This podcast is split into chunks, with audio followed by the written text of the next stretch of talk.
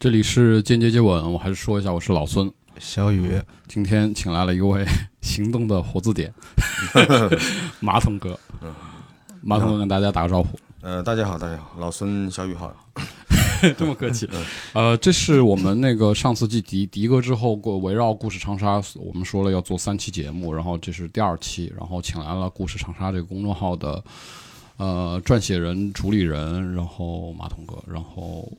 我我其实还是很简单那个问题，就是马桶哥这个名字，马桶是怎么来的？哦，这个跟一一句那种长沙谚语吧，应该算谚语或者歇后语有关。呃，他是这么说的：呃，横七马桶外面关，就是红旗马桶一个破折破折号外面光，就是说一个人这个金玉其外，败絮其中，绣花枕头一个意思。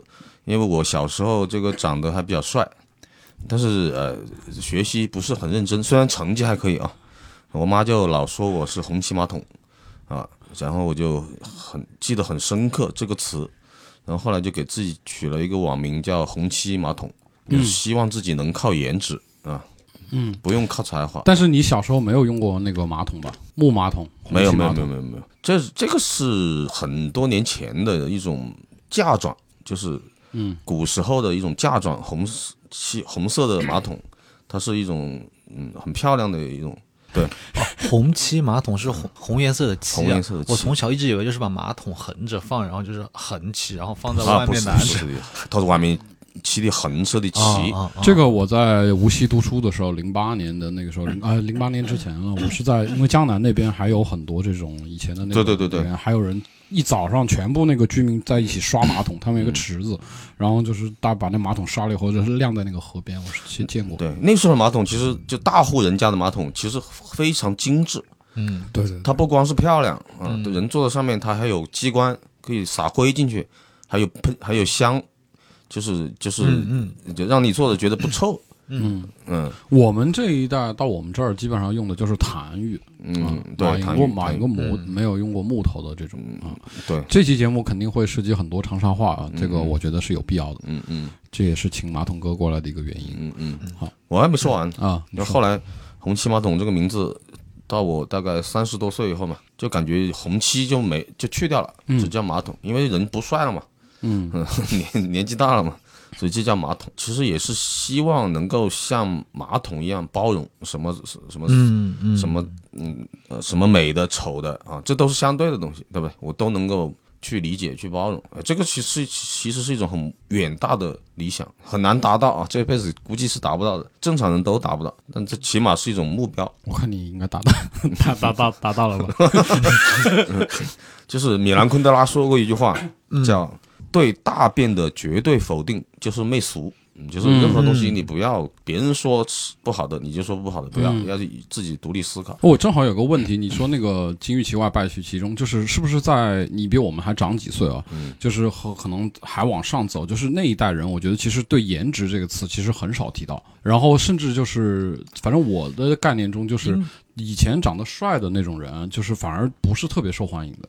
我我在男生中应该也没有吧，只是可能没有颜值这个词。你误会了，是吗？我觉得 是啊，对啊。任何年代人都有爱美之心，不是，就是就是你长得帅，我们就一群男的会上去打呀。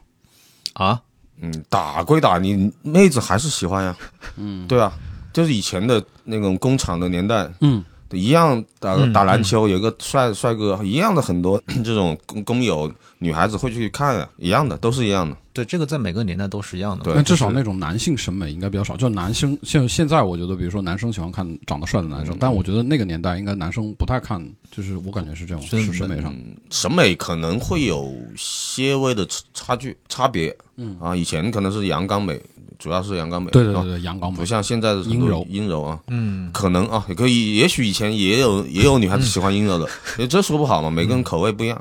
对，马桶哥，你刚刚说到，嗯，提到那个文字，然后还有提到这个米兰昆德拉，是因为你本身的专业是学文学的，所以是是是学文学的嘛？对，学汉语言文学，啊，就中文系嘛，就是中文系。那那就是你学这个专业，对于你对长沙话或者说对这种语言的了解，是不是很大的帮助啊？从视角就不一样了。不知道是不是有关，应该可能是有关。因为小时候我父亲就是一个语文老师，然后就是嗯，我对语言的兴趣，对文学的兴趣可能是有关系的啊。嗯，但是我读大学的时候，并没有对当代汉语啊、现代汉语这门课也没什么兴趣。嗯，是后来工作以后，离开长沙很多年以后，才对长沙话开始产生兴趣。也是在外地的经历，在外地，在北京那时候北北北北漂，漂了多少年？陆陆续续两次北漂，加起来十年吧。哇十，年这个这在在这做电视是吧？还在海南也漂过四年。就是我大学毕业后很长一段时间是不在长沙的。然后我在外地的时候，那时候我为什么会对长沙话感兴趣？感兴趣呢？是因为有一部小说就写的长沙这种这种土生土长的长沙人的故事，叫《鸡零狗碎的青春》。这我还没看过。呃，是那当年是在天涯论坛发的，嗯嗯，它里面就有很多嗯方言俚语。作者是谁？南宫浩，也我很好的朋友。然后我通过他认识到了这个这个小说里的一个原型，也也在北京。他是南门口长大的。之前我从来不认为长沙话有讲的好不好、好与不好的区别，我不认为。嗯，长沙话不就是长沙话吗？而且而且我也不认为长沙话好听，它也可能比较土。因为年轻的时候都觉得普通话洋气嘛。嗯，你说的一口好普通话，你你是吧？你泡妞都容易一些。这应该不存在吧？那当然是，那就是在长沙，你说普通话说的好是有用的。但是那时候认识这个朋友以后，我听他说长沙话，我才发觉原来我的发音跟他是有有区别的，因为我不是那种街上长大的，就是我不我的发音是不够市井味的。然后我才知道哦，原来方言有这么多精彩的东西。这个其实嗯北京话也是嘛，南城和北城，然后还有在胡同里面长大和在王府井后面长大的人说的那个那个北京北京腔都都都不太一样，包括大院里长大的都不一样。所以这个是有所谓的那个高高低好听这么一个区别的吗？我觉得是有的。嗯，那我们回到长沙话这一块那那你觉得就是什么样的长沙话是好对正宗好听的？对正宗好听？嗯，这样啊，好听不好听，可能也是，这是我自己个人观点，就是一一门语言最真实的状态。最精彩的状态一定是最底层的人，这是我的观点。比如说以前泡茶馆的人啊，这些人，甚至更早以前就跑江湖的，码头上的人讲的话，他一定是最接地气的，他的语词汇量也是最多的，嗯，嗯，最生动的，最鲜活的。没错，还有一些发音的这种韵味，其实你说的应该是那个韵味吧？语调也有区别，嗯，但是我现在我很难去模仿啊，嗯嗯，比呃，我举一个例子吧，就是现在的南门口，呃，长沙最市井的、最古老的这个社区是吧？老街巷还能找到一些九十多岁的老老人，嗯，他们讲的长沙话是跟我们讲的是不一样的。他比如说他有尖团音，他分尖团音，哪两个字？尖团尖就是尖尖的尖，啊团就是共共青团的啊团，啊啊尖团音就是你看钱啊，说这个呃一块钱两块钱啊钱，啊啊！他们发是紧紧，这叫尖音，就是一舌头咬，呃呃上下嗯牙齿是咬在一起的发出的紧，嗯，是吧？但我们是紧紧，你中间还隔了一点点舌头，嗯，是吧？这是这叫这叫尖尖音和团音的区别，就是在这个，比如说他们说潇湘晨报，那时候我在潇湘晨报我去采访，我讲我是潇湘晨报的记者，哎，他们哦你是潇湘晨报啊。哦哦哦，潇神神巴罗的福袋，潇湘晨报，嗯，小香，这就是对 说这个我我说个题外话，我记得之前当时是在那个什么，那个开福寺前面不是有一个麦当劳嘛，对。然后就有一个人去去点点饮料，他说橙汁儿，然后他说我要橙汁，我要橙子。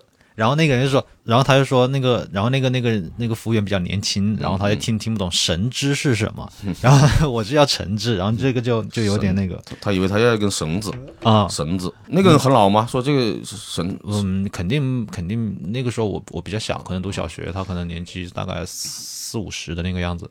哦，有可能，有可能是这么翻译的。那这样说的话，我也可以聊一个话题，就是是不是现在网络语言对于这种城市的方言，其实是一个很大的一个侵蚀和替代。就是虽然它可能发音是在，比如说我们用一些呃像网红这种词，其实是个网络语言嘛。就是在我常，但我们可以用长沙话去发音啊。就是逐步逐步，很多这种网络语言进入到这种社会层面和日常生活中来后，它这种发音已经完全把老的那一套就没了嘛？是不是这样？嗯，有肯定有影响，但是这笔影响不是最大的，最大的还是普通话。这普通话的推广，它是跟方言是有矛盾冲突的。嗯嗯嗯，在某一种程度上来说，它是压制的，对嗯方言它是有压制的，因为很多学校大概从二十就不让九几年开始地，方方言了嘛，全部都学校里是禁止说方言的，已经。这个是这个就很可以聊了，因为我们三个人是不不不同年代的，你是七十年代，我们我是八十年代，他是九十年代。我印象中，因为我之前跟北方朋友聊过，我们讨论一些其他话题。我说，对于我从小影响最大的不是独生子女制度，对我来说是这个推广普通话，因为我印象很深，应该在小学三年级，嗯，我是八五年，如果是小学三年级，应该是九，反正就九几年吧。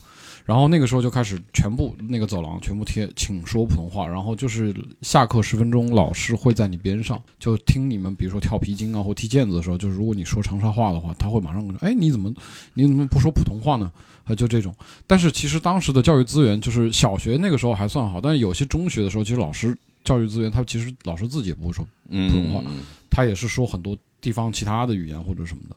反正我是在小学三年级开始，但我觉得像小雨应该是更加对我上，就是你小学我时候应该就已经有了对对对，就是而且会把普通话和文明挂画上等号。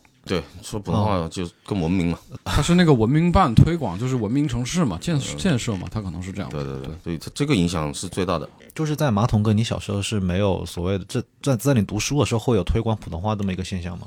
有，但是它没有这么大冲突，因为那个时候这也是一个城市化进程的一个结果。嗯，我我读书的时候几乎没有什么外地人，对对对，老这也是师我想说的。对，学生百分之九十都是长沙本地人。嗯所以有外地人来了，他也会受这个语言环境影响，也会很快学会长沙话。对对对对但是你看现在就很不现实了，很多老师都是外地人，对，从幼儿园起，对不对？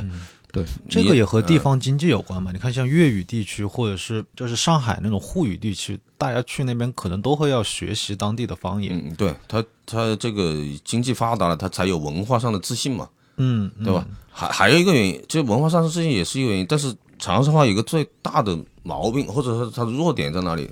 使用人数少，它应该是全国，我好像查过一些资料，湘方言本来就是湖南使用呃整个全国各大方言里面使用人数最少的，嗯，何况湘方言里面又分了好几片，对对。那什么娄邵片、长义片，长沙话属于长义片，嗯，这互相还听不懂，对不对？使用长沙话的人更少了。你看长沙以前才才才多少人，几十万人，对对，是吧？但这也没办法，它本身这个语言本身是弱势方言，它不像粤语使用人数人数那么多。确实有很多外地湖南周边的人来这边，他们也不会说普通话，就说他自己的方言。这个其实，在之前你在朋友圈也发过嘛，就是好像我忘了啊，好啊去年就反正前几年吧，就是说你可能买个粉很那个，就是说原来比如说外地来的人，他会主动融入到这个城市学习这个语言，他可能说的好不好那是另外一回事儿，但是他至少会去学这个语言。嗯嗯嗯，可是现在的，比如说这种粉店，然后这种小卖部什么的，其实他们这种营业员或者老板本身，他就是操着他自己的语言，他就直接那个，而且他也听不懂。这个其实是在我目前生活中最遇到最大的困扰。他们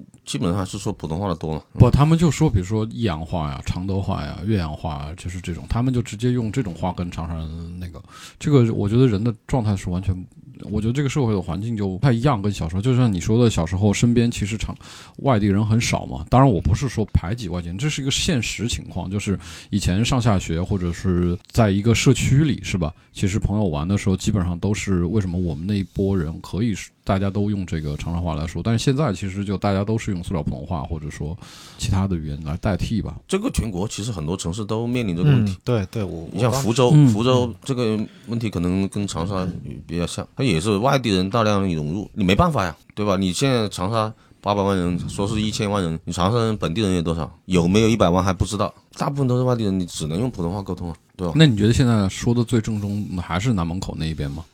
嗯，对，还是或者以前的北正街一带嘛，就是南北两门这两个地方。那河西的口音跟河呃河东的区别？河西以前就是老河西，肯定是有区别的，但是现在河西有好多也是河东搬过去的，嗯嗯比如说河东拆迁、小吴门啊，附近拆迁，恶魔楼啊，恶魔楼呃拆迁，望玉湖好多，嗯嗯嗯，它里面有好多老口子，其实它长沙话也也很标准，它跟河东没区别。是不是这种语言？因为本地人对这种语言的敏感度，就是你一打招呼就知道你大概的这种分量，是吧？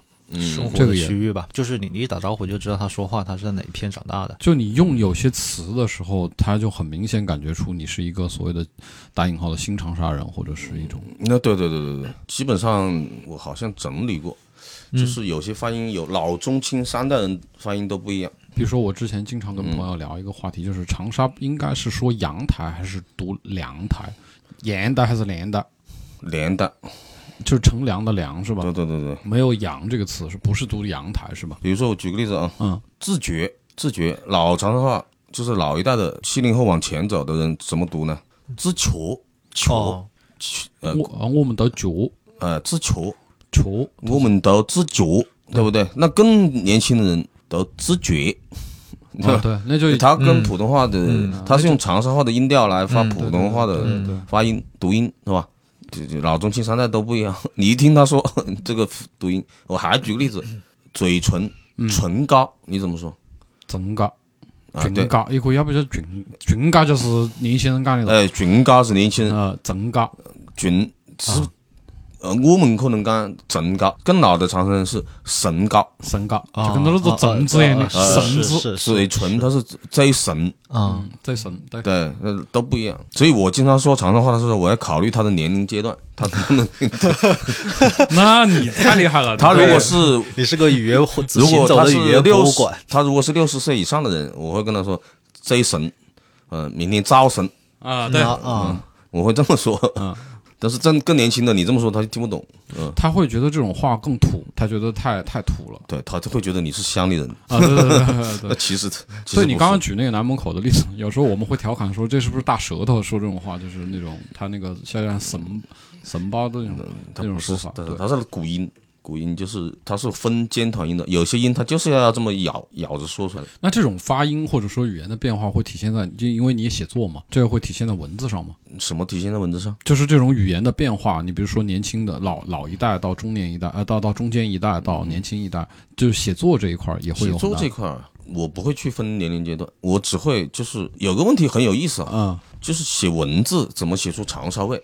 对，我就想问这个，对，嗯呃但是有些年轻人写，他会用很多错别字，比如说嗯嗯刀刀杆，嗯，他会用香港的港，嗯就是错字嘛。嗯呃，我就会用这个讲，因为它就是这个字，你为什么要换一个字呢？嗯而且老长沙话，它很多时候是读讲，不是读港。比方我搞这了，我等你，我跟你讲咯，哎、这是老长沙话，是这么说的，这是讲，它不是港，是吧？嗯所以我怎么用文字写出长沙话，并不一定写的很土才是才是有长沙味的，不是，嗯。而是你的字里行间的那种，包括人物性格，包括讲话的腔调啊，或者是某些长沙谚语的使用，才会使它有长沙味。可是我之前读何立伟的书，其实我是用长沙话读，就觉得非常快。对啊，他们都很注重这一点。你像，但是他的文字并不土，对不对？对对对对对他，，并不那么口语化，嗯嗯，他还是书面语，就是写文字，它毕竟是书面语啊。你可能在第一人称他讲话的时候，引号里面你可以用一些口语化的东西，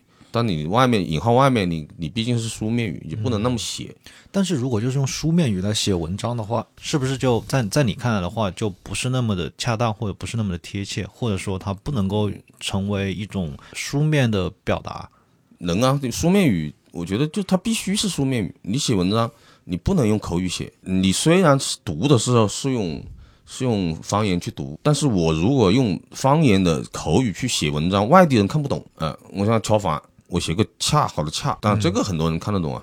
但是你很多话你用别的字代替，外地人是看不懂的。那就不就是牵扯到你之前说的是个错别字吗？对，而且这个字使用本身也不对。吃饭的吃，它就是吃啊。你最多写个口字旁一个契约的契，契契反，这是老古音是读读契的。你最但是这样写别人也看不懂，你还是要考虑传播。我我觉得你要不就用吃，就用吃，因为吃长的话就脚都长。那这个其实我想，我想稍微再聊一下，就是有些那种，比方说像沪语地区的作家，或者说那个更那个北边的，像贾平凹他们那些作家，其实他们大家去读他的东西，就是从他文字里面是能够感受到他是那个地区的人，对吧？对，就是他不单单是用了打引号别人说话的时候用的那个方言，但是他整个字里行间都是会带有那个地方的讲话的韵律和这种，他们其实也会用一些，就不会说打港这种错别字，但是他们也会使用一个音和那个东西相近的一个词啊。但是你看得懂啊，坦白讲，我不是太能够看得懂，真的不是太能看得懂。啊。这个流行都但是很多时候 QQ 聊天开始的吧？但是很多时候你可能能猜出来，呃，是我是能你猜出来，根据对，它上下的语境啊什么的，你能猜出来。嗯，所以我，我的我意思是说，就是那样子，我觉得在我看来，我觉得不是一个太大的问题。就是我觉得，就是用那个书面语或者是用一些错别字来书写的话，不是一个太大的问题。在文学这一块来讲的话，我觉得这种语言都是从 QQ 聊天过来的。嗯嗯，尽量我觉得啊尽量是不要不要使用错别字，嗯对或者是这个读音我找不到合适的字，我随便拿个字来用。对，那还不如用拼音啊。那还不如其实这个意思就是拼音的意思嘛。对啊，那是严肃文学来说，它是不严肃的。对对对对，嗯，所以你内心还是有一个非常严肃的天地。那是我觉得那是肯定的，那是肯定的。嗯，文学来讲，它也不不是严肃，它就就这是一个工作，它就必须这么干，这件事它它就必须这么干，它是有规矩的。我们发的其实也也严格来说不能算文学，我经常跟朋友开玩笑说，我们地摊文学。市井文学，它其实这是一种非虚构写作，还是尽量保证它的真实感，包括它的语境，它的它有长沙有有本土的味道。关键不在于你使用哪个字，而使用而是那个这个味道能不能出来，是吧？你的语境、语气，对对对对对，是那就你写的背后的城市的这种风俗，那就是顺便就说到这儿，就说你那个写开始做这个“国故事长沙”公众号嘛，嗯嗯，是咱们俩认识，应该也是那个是，当然是你已经开始做起来了。那个时候，嗯我们俩认识也是因为那时候朋友介绍嘛，就很多年前在那个吃了个大排档，然后吃了个宵夜，当时已经写了好几篇那种高校风云和那种当时的长沙的那种，也不叫黑社会吧，就是就高校风云嘛，那个以前九十年代的一些生活。江湖上的一些对事情，对对对，江湖上的一些事儿 江湖上的事不就是啊？社区团体，啊，对对对对，就是为什么？就是为什么后来就就就是因为当时你说你去北京出差，然后你说你回来以后跟你家里人说，你就说你再也不想去，好像你就回来以后你说你吃了一个宵夜，那天反正你当时跟这样跟我说的，你说你就当时吃宵夜坐在那个望月湖的时候，吃着吃着就哭了。不是就感觉就是说，哎，我。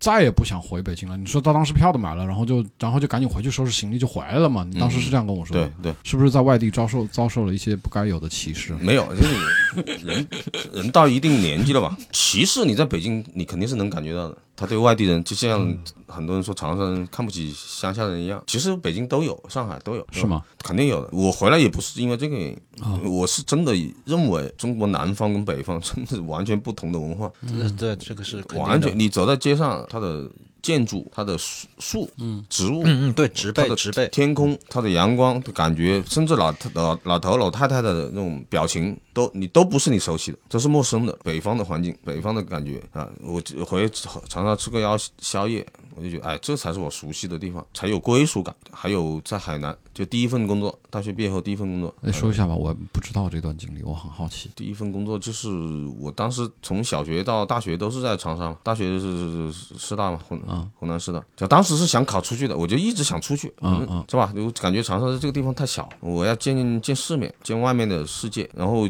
但是大学也没考出去，然后毕业我就是无论如何我要出去。当时正好来招聘的，也就是海南航空，啊，嗯海南航空你是你是去当空少吗？不是，他是他是招行行政办公室的，做宣传啊什么的，做文秘书啊这些，做文字工作了。那我想都没想，反正就是能出长沙，一定我定去。我就问他你离海远吗？你办公室？他说他他戳我，他说 能看到，其实根本看不到，我就去了。他问我其实也很很好很好玩，他看我简历上踢球，他别的都没问，踢球哦，你问你球踢得好吗？对对对对，我说还可以，其实我是替补，我也戳了他。然后下飞机到海口，第一件事就真的拉到球场踢足球，是吗？真的是踢足球，然后就是游泳、吃吃饭啊，那条件挺好。这段经历其实挺开心的，第一份工作嘛，很对人的影响，一一辈子的影响，都有都有很大的影响。然后直接又去了北京，然后最后才回来。后来就是我在企业里面待了几年，我还是想做媒体。因为我觉得我的性格还是只只适合干这个，爱自由嘛，是吧？那么企业里面这种这种政治啊这种东西，我是一点兴趣都没有，所以我后来就去北京做媒体，一直就干到现在媒体行业。写公众号最开始是因为你当时回来，然后就是闲下来自己写了几篇文章，突然发现火了，是吧？你当时身边的朋友说对对对，搞这个事儿，我开始没打算把它作为一个职业，呃，一份一份能养活自己的一份事业，嗯没打算，只是业余爱好。因为我以前在《晨报周刊》就是做类似的事情，就是梳理这个城市改革开放以后这几十年的故事。呃，那个时候是写那个非虚构的吗？我们当时也都属于非虚构嘛，当时有个什么选题，你去采访别人说说什么，你写什么，这就是非虚构嘛。嗯这种兴趣，你就是那个汉语言文学的时候，在大学期间有没有？没有，大学的时候喜欢写写诗，哦。写那种很先锋的现代诗。那时候没想过什么非非虚构。但是你一接触这个东西的时候，你也没有排斥，就觉得很大的兴趣，然后这样做。嗯，对，就是当我在北京认识到这个方言的这个问题以后，我后来就回长沙，就到了晨报。可是那些高调风云，我觉得也是要很多积累吧，就是那些故事不可能拍脑子就出来。那里面有三分之二都不是我写的，三三分之二不是我写的，三分之一是我写的，就是这个号就别人跟你讲，你把它整理出来是吧？有有三分之一是这样的，啊就是我跟别人聊，他讲了，我写出来。啊！但是后来就别人觉得这个好，他自己写也写的。我们现在有好多作者真的写的挺好的，呃有的很多比我都写的更好。这些作者的来源是怎么样的？就是他把你当做一个那个平台，对都往你这儿发。风吹来的嘛，都是。风吹来，我也不认识，开始。是不是就像 之前那个天涯那种什么那样子的感觉？那种论坛，然后别人写你写个题目，然后别人补充啊，然后开始自己去写。就是长沙这个地方第一次，也不是第一次吧，自媒体时代是第一次有这样一个平台，让大家觉得这种普通人的故事能够能够讲述普通人的故事的平台，就会像磁铁一样把这些感兴趣的人吸引过来。有的、这个有的是用嘴跟我讲，有的是自己写。正好因为你当时做的时候也算是公众号的红利期嘛，就刚刚开始的时候。对对对，然后到最近，因为你也又是通过我，我通过看你的朋友圈嘛，然后你又是 说了，就是说，虽然现在可能就是大的趋势是公众号的这种阅读量肯定是迅速下降，甚至新的公众号就不太会有了，这种红利期明显是过去了。但是你会说到，就是文字还是有文字的这个力量，大致是这样意思啊，就是这这这这种东西嘛。我想听听你的这个态度。就是爱看文字的人，他是一直存在的呀。当然，有一部分，包括我自己，可能我以前睡觉前会看点文字，现在我自己都不看了，我看看 B 站什么的，看看视频，因为他更又不写又不看，写还是写，我写写还是写，就是看文字确实少，嗯，但是还是有人在看，一直在看。你像网络网络小说为什么这么火，对不对？这始终是有人我从来没有接触过这个行业，说实话，网络小说吗？对是对网络小说，网络小说它，它我它就是顺着人那个情感的爽点一直往下面写，一直就是大家因为就是其实我感觉是一个很直接的感官刺激，然后让别人一直能够读得下去。但是我觉得我觉得这个其实和文文不文字关系不大吧。也有关系，好的还是有文网络小说里面写的好的还是有关系，它还是能、哦哦哦还是有文学有一定的文学价值。我接触过网络文学，看过很多，那时候还反正是有人看嘛，对不对？你像我我们现在顾上他公众号，那个伟哥什么陈福禄那对啊个，，就是每周才更一期，一期才六千六千多字，可能吃个午饭就看完了。你甚至记性不好的，这一次看了上期讲到哪儿都不记得了，要回去翻。嗯，都有人有几百人在追，对不对？就还是有人喜欢嘛。我们这里还有一个问题啊，就之前想聊的，就是说，对于所谓扎根在长沙的，也就是说，你可以打引号的新长沙人，或者说移居到长沙来的一些外地人，对于长沙的这种城市的幻想，或者说这种就是反差吧，就是这原话是这样的啊，扎根长沙的外地人对城市的幻想和实际的反差，就是说他是不是有这样的一个误误解对长沙这个城市？外地人对长沙人，那这你得去问外地人啊。你问我，我哪知道？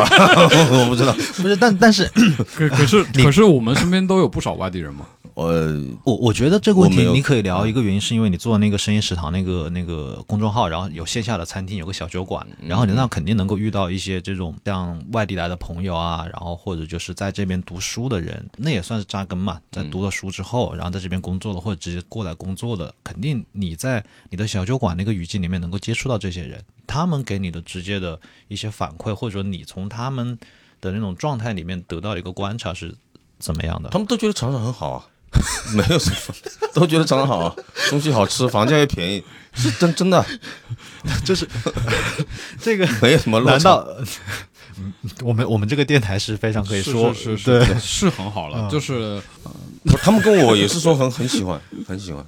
可是你不觉得有的时候一个人只跟你说“好”这个词，其实他是在搪塞你吗？就是说他根本就没有很深度的想去了解你，就啊好好呀，对对对对，呵哈不错不错，可以可以马上有一些就像英语里面说 interesting，不是挺好的这种，就是搪塞这种。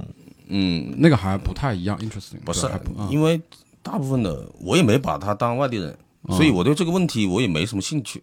我不会跟他们深入聊，因为我就没觉得他是外地人。你现在在长沙居住，你就跟我一样，就是长沙人。可能可能还有一个原因就是在酒馆里面没有那么深的交情，可能不会聊这么深的话题。哎，那会有就是像那个什么日剧里面深夜食堂那种感觉的嘛？就是大家都是在东京这个地方谋生活，有些是一直是东京的人，然后还有一些是年轻的人，他们到了那个喝了酒啊，或者把你当朋友之后，就会把一些很真情的东西跟你去说。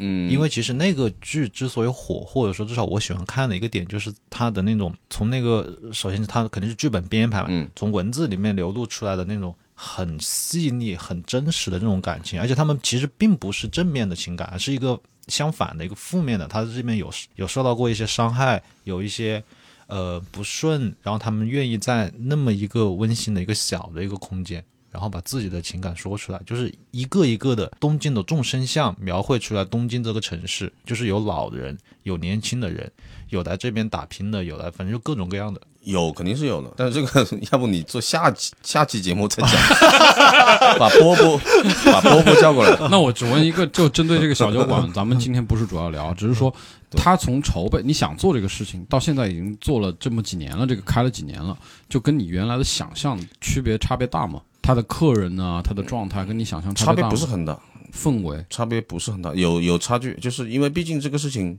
也是在摸索啊、一开始我也不知道要做什么样的，只是看到深夜食堂很感动，想自己做一个这样的东西，做到现在五五年了吧，快四年多了，至少我觉得大体来上，大体上来说是差不多的，跟我想象的，但是很多细节是需要提升，所以我可能会重新开，开哦。开新的。我再我再问一个，就是，呃，你第一次跟故事长沙的用户吧，或者说粉丝、订阅者也好，就是有线下的接触或除了这种投稿的来往，就是什么时候、什么契机呢？那很早了，就做公众号两三个月以后吧，就有一帮粉丝，我们就有微信群嘛，就建了微信群，那你发现这就经常聚会啊，就经常吃吃喝喝啊，喝酒啊，你当时做公众号的时候有没有想过目标群体啊？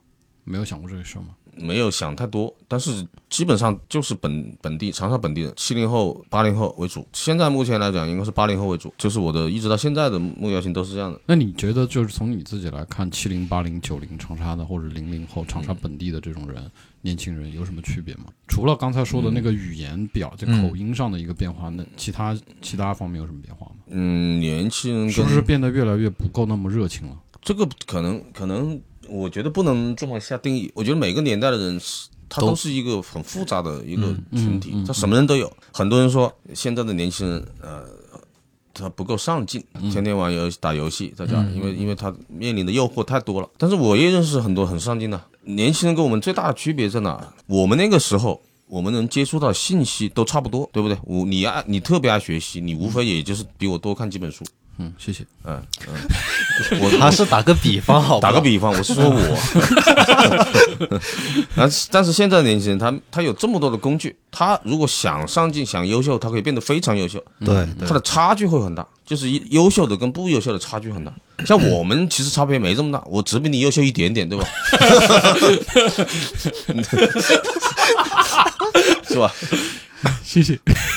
所以我觉得也不要去去下定义。现在的九零后、九五后、零零后，他其实什么人都有，爱文艺的啊，爱看书的啊，少都有，我都见过，没有不是我们想象那样的。那你变得这么开朗和开放，是因为做了公众号的原因吗？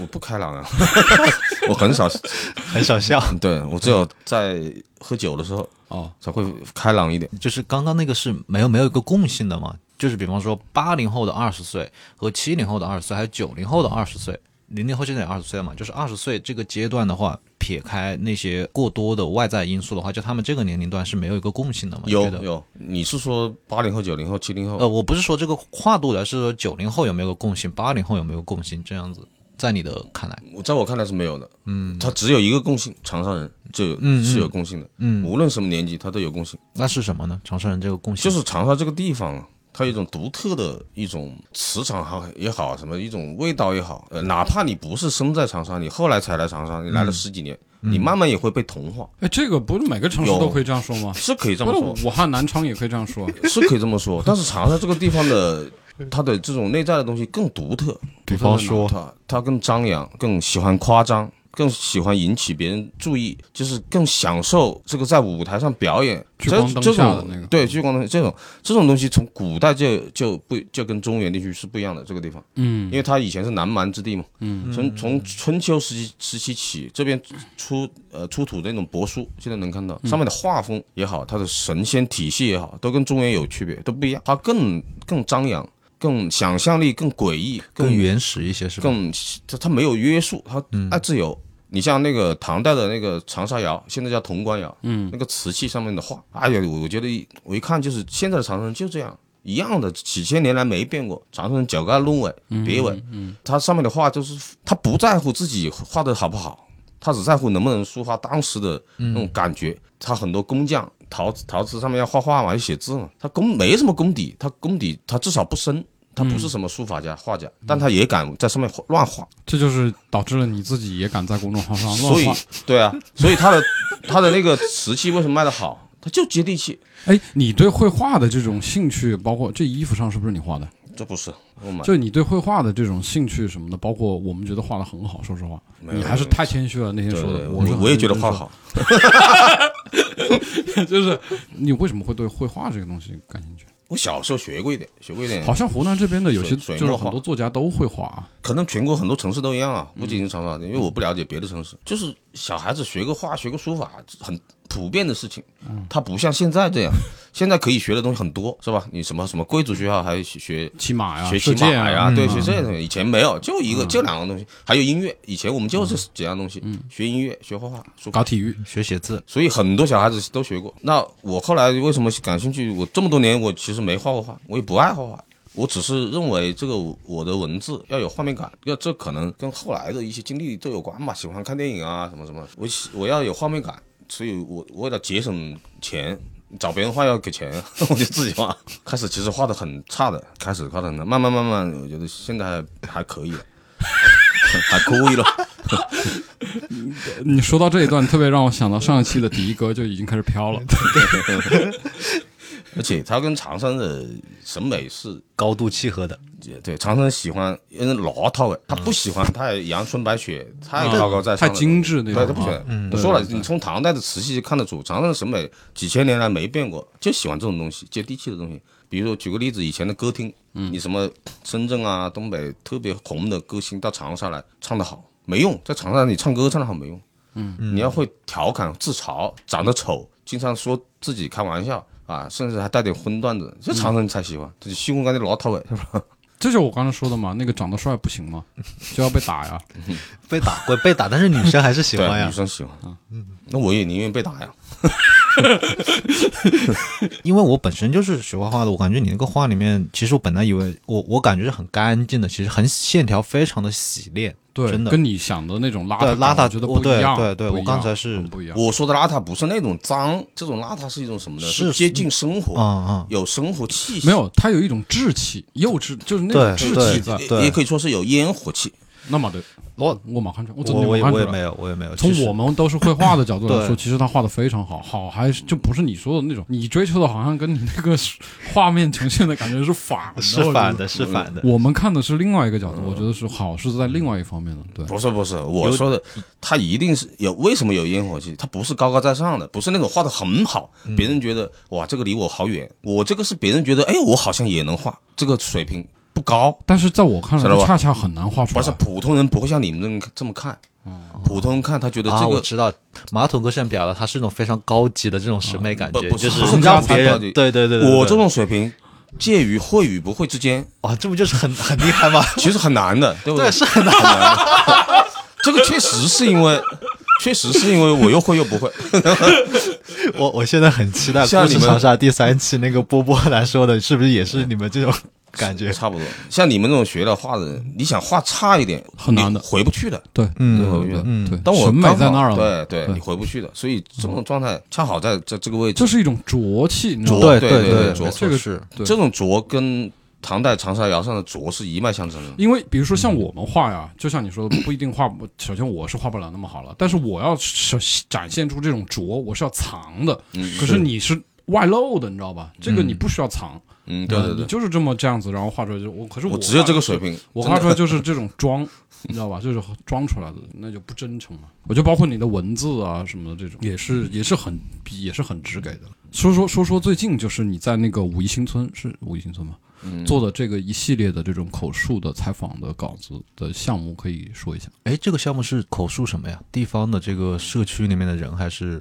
对，他是讲述五一新村这个夜美食街嘛。嗯，他就是夜宵史。先跟我说一下吧，就是我原来住的离那儿比较近。那五一新村这个地名 是怎么来的？以前就是一个大队是吧？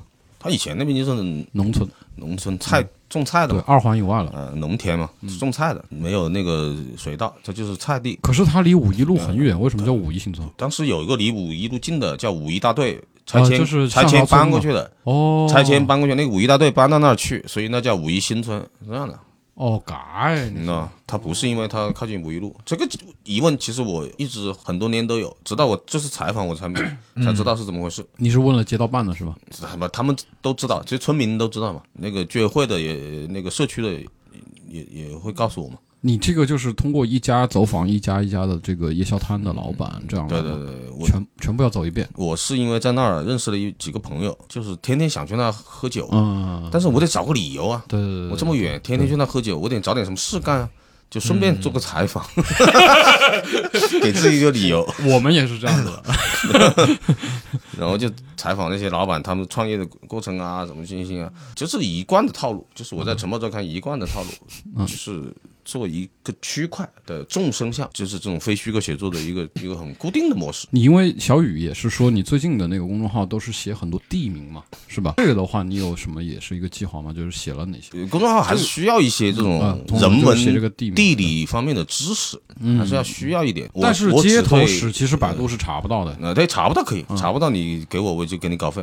你写一个男的，你还是要去找人问嘛。对，但是我公众号还是得有这个。其实我是想跟那个老孙。还有聊一下，就是因为刚刚我们私下里面有说，有个人就是做湘阴的这个博物馆，他也花了几百万去做这个事情。然后其实后来好像我们知道他做这个事情之后就没有后续了，我们也不知道在什么地方能够看得到。其实在我看来的话，我可能没有那么的想要去知道这些地方它之前是怎么样，或者是之后怎么样，因为我觉得这个在整个历史来说，可能就是那么很小很小的一个点而已。我会有在我需要的时候，我会想着知道有人做这个事情，但是我自己的话可能不太会去。去主动的想要去追本溯源的去调查啊去怎么怎么样，但是有人感兴趣啊！你看这个作者这个这个大大叔，他就对这个感兴趣，而且有有人读者他也感兴趣。比如说他从小在那一块生活过，留下他生活过的足迹的地方，当然想了解。对，这个是出于他想对他自己，就是从他个人出发，然后他并不是说我要怎么为这个社会或者是为这个地方做一个什么传记啊什么，他不是那样想的吗？我说了，你如果百度上能查的东西。能查到的东西是没有多大价值的，但是可能你在维基百科上能查到。但是他做的是这个概念，就他做的那些东西还是有一些个私人记忆的部分啊，这方面是有价值的。有私人记忆的部分，加上这一些这个嗯知识啊，这个地方以前是什么什么有什么典故，这两部分加起来，它就有价值了。你是对吃感兴趣是吧？吃兴趣也不大，那你到底这这故事长沙就是对什么有？我的故事啊，就是故事啊，老百姓普通人的故事。可是故事哪有不带地地理位置的？就是要带呀，就是你必须要带上个人的温度，带上人的温度，写这块地方，它才能够感动人。你最终是要感动人。可不可以跟我们分享一个，就是呃没有在故事长沙发过的东西，可是你自己私下收集的一个很有意思的故事，简单的说一下？不太可能。我知道的都发过了，这么久六年多了，不看不不不太可能还有。真有些私人的故事不？私人的故事那是我自个的档案，那是我自己恋爱的故事，我所以我就没写。所以你基本上就是觉得好的，你都会分享给大家在公众号上，不会加加私货这种。不会。那你还期待有其他方面的故事的其他的什么样的文章出现吗？或者什么？有啊，我我们其实有个缺失，就是对当代当下的长沙人叙呃叙述是不够的。当下的年轻人的生存状况、营生啊，营生这两个字其实很重要。嗯。他们是怎么生活的？呃，靠什么养活自己？他们的状态是什么？他的梦想是什么？他们有过什么烦恼、苦恼，是吧？这些东西其实是很重要的。现在已经在写了，刚招了一个很漂亮的徒弟妹子，她写的很好。我希望她能把这这一块做起来。你 这是 不，这不重要，教她做人，对，这不重要。啊 其实我们以前也做过，以前也做过类似的事情，中间中断了，现在要重新捡起来，重新写。我我同样问一个问题，也是我们的困惑，就是说，当你想去。去跟更年轻的人接触的时候，是否这个时候派出一个跟他们同辈的人是比较好的状态，还是说自己出去明显已经有一个障碍了？有没有遇到这种情况？没有障碍。作为一个记者，你如果你觉得你有障碍的，那是你不合格，不合格。作为一个记者，不管你自己年龄多大，或者你的采访对象年龄多大，都不应该成为障碍，对吧？你要有足够的技巧。那你为什么要派一个年轻的漂亮妹子出去呢？那是因为他自己的个人喜好呀。那是因为我自己没有没有这么多精力了，啊我同时要做很多事情，而且我要培养人啊。我不光我自己写可以，但是我不能永远自己写，我要带徒弟出来嘛。我们其实之前有考虑过问题，就是我们电台之前拍了一个宣传片嘛，节后也会拍很多，不知道你看过没有啊？回头发一下给你。嗯我就是假装假装看过，就是说，长沙包括我们做播客、电台这样一个媒介，就是长沙，比如说公众号已经有很多种了，文字的信息、书也有很多了。其实，当然以前的我们说那些剧啊什么的也有很多了，可是当代的电影其实很少，影片其实很少，还有一个就是声音其实很，就是像我们这种博客电台的这种形式其实是很少的。有没有觉得？嗯，对，这有很多原因啊。我自己一直在想做剧，包括话戏剧、话剧，包括网络剧，甚至包括电影，我都有项目在聊。嗯，但是其中遇到的最大的问题投资就是方言的问题，讲不讲长沙话？你不讲长沙话就没这个味道，对吧？所以所以这我如我如果啊很多人问我你喜欢长沙吗？我讲我整体不喜欢。我做的事情如果在重庆，我好多事情会顺利的多，对不对？我的方言就不会成为障碍，别人都听得懂，我不需不需要说普通话。但是你在长沙就是很大的问题，你你用长沙话的话，你的这个渠道、你的这个播放量就会都会受影响。就不会让不会有人让你这么干，风险太大，看的人也会很少，因为它就是一种弱势方言，没办法。这个地方虽然我们说现在长沙多么牛逼，以前湖湘文化多么牛逼，它始终还是经济不够发达的地区，它的文化自信也不够，它的语言使用人数也不够，只能靠你了。呃，靠我也靠靠不住。之前那个一家一家老小向前冲，他那个是不是完全没有出湖南出长沙？没有没有，那那不可能，它本来是地方台播的，它不是上新台播的。对，这个它所有的之前这种它不像那个广东媳妇那个什么，广东那时候有一个很火的剧，没看过。广广东媳妇外地郎还是什么忘了，就是就全国能够流行起来，因为它语言有它是优势方言嗯，对起码起码南方的人都都会爱愿意看。对你刚刚想说那个是什么那个问题？我就是说，呃，有没有觉得我们做电台是不是一个很好的补充？对于这个城市来说，然后这是非常是，你们 太是了，你们做的你们做的事情非常有价值，哎，鼓掌鼓掌鼓掌！你们你肯定刚才跟你们要导直播，我导点节目，好，那个留留了话成真啊，我要剪掉剪掉。我就是说就是。因为因为我之前也看很多电影，比如说去采采景。有还是有，有还是很少很小众，就是比如稍微大一点制作、有名点导演，哦，有就有一部那个《疯狂外星人》是在那个那个对是吧？在长是在那个沙拍的湘江世纪城那儿采的，北城对北城那儿取的景。北城附近，它是整个的都是在长沙拍的。不是，比如说有些电影导演电影啊，就是第六代，他们很多拍什么江城，他就一提嗯肯定是武汉嘛，嗯，要不就提另外一个城，就是南不是京嘛。他《疯狂外星人》里面他也没提城市名，对对啊他是没，提所以就是说，他只是可能借那个东西，他就是说电影他在以城市为基调的这种背景下，其实是没有关于长沙的。嗯，但是其实内核有我采访宁浩，呃我说他哪部电影有？就是《疯狂外星人。那个跟长沙？》，有有关系你自己刚刚说的，我是不是我是知道那个，就是我完全没有看出来，就是他所谓那个城市的内核是有有有，我采访宁浩，他这么说的，他说他来长沙那段时间踩点啊，什么全景啊，他就觉得这个城市很特别，他打个车都被司机骂，就这个地方的人很奇怪、很凶、很有那种骄傲，就是就是我说那种张扬。你看后来《疯狂外星人》里面的那些他的人物性格，他其实受了影响的。还有那种地球毁灭就毁灭吧，就长沙说人的压死龙家庭，嗯嗯嗯，不行不不死我们就搞吧，就这种，他是在长沙体会到长沙人的这种精神或者这种味道，他才对剧本里面的人物做了一些微调，他是这么说的，我信不信？仁者见仁，智者见智嘛。呃我是信的，有这种感就说，马。桶哥，你要拍部电影的话，你要就是以以你对长沙人或者对长沙这个城市的理解作为内核，你会大概会怎么样去构思一下这个东西？就是嗯我不需要太太构思，我有现成的故事，信手拈来。有现成的故事，就解放前的，从文气大火嗯到长沙解放这期间一二十年，我有三个故事，都是老百姓的故事，它不是宏大叙事，不是讲这个国军怎么抗日啊，它是讲老百姓在这种大时代背景下，老百姓的命运特别精彩那个故哦，事。那很期待。啊、它又有长沙这个本土的方言的那个拍出来能上映吗？肯定能上映，你只要有有资金、有好的导演，这当然是可以的。就是这个它可它是有可能性的，是至少是对吧？啊，啊，至少它，但是它什么时候能上映，这个谁也说不好。是先拍了嘛？还没拍？我还没找人聊，反正这故事在我在我公众号上发过了，哎，回头我们那个怎么你写的好，是吧？也不是你写的。不是我写的。他也是老报人、老记者，哎，我觉得故事长沙它这个平台到现在为止这么多几年了，六年一五年二月份吧，六啊六六年半六年多了，六六年半多，已经等于是积累了一大批这样有才华的长沙人啊。对，还有好故事啊还还有好故事，就是回头也给我们推荐几个好的朋友过来聊一聊嘛。那看你们表现了，那就 啊，等一下吧，搞把别的毛利啊。那个马桶哥呢，待会儿还有一些局要去应应酬，应酬很多。然后我们今天非常感谢马桶哥到来，既然在节目的后期也讲到了这个即将上映或者开拍的这个电影啊，我们回头也一直会持续关注，希望到时候拍出来以后还有还有机会可以来电台里跟我们聊一聊这个电影，或者说之后要拍的一电些影这个事剧什么的。儿八字还没撇，那还早。但是剧有可语音都虚个的了，呃剧有可能，剧有可能。剧现在在有可能在嗯在磨合在探讨。大家也能听到马桶哥其实日程安排的很紧。然后那个，哎，我刚才干么子的？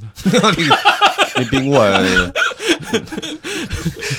就是大家大家家那个什么听众应该发现老孙有这个问题，这样比较好的我我脑科医买一期节生可以了。目都有这个问题，那我就感觉感觉不记得干么子。那个，首先大家可以通过微信公众号，我再重申一遍，搜索“故事长沙”可以找到这个，没有微博吧？没有没有没做微博，对，然后同时可以在轩辕店通泰街街道的轩辕店故事长沙小酒馆可以去到那个地方，还对有你另外用地图搜索“故事长沙深夜食堂对，或者大众点评是、呃那个是故事长沙深夜食堂也能找到这个店，然后可以大家可以过来玩，然后嗯可以来好好吃，可以跟马桶哥也经常在那儿，可以跟他见面聊一聊，好吧？”。嗯，我不一定在，我不一定 不一定在。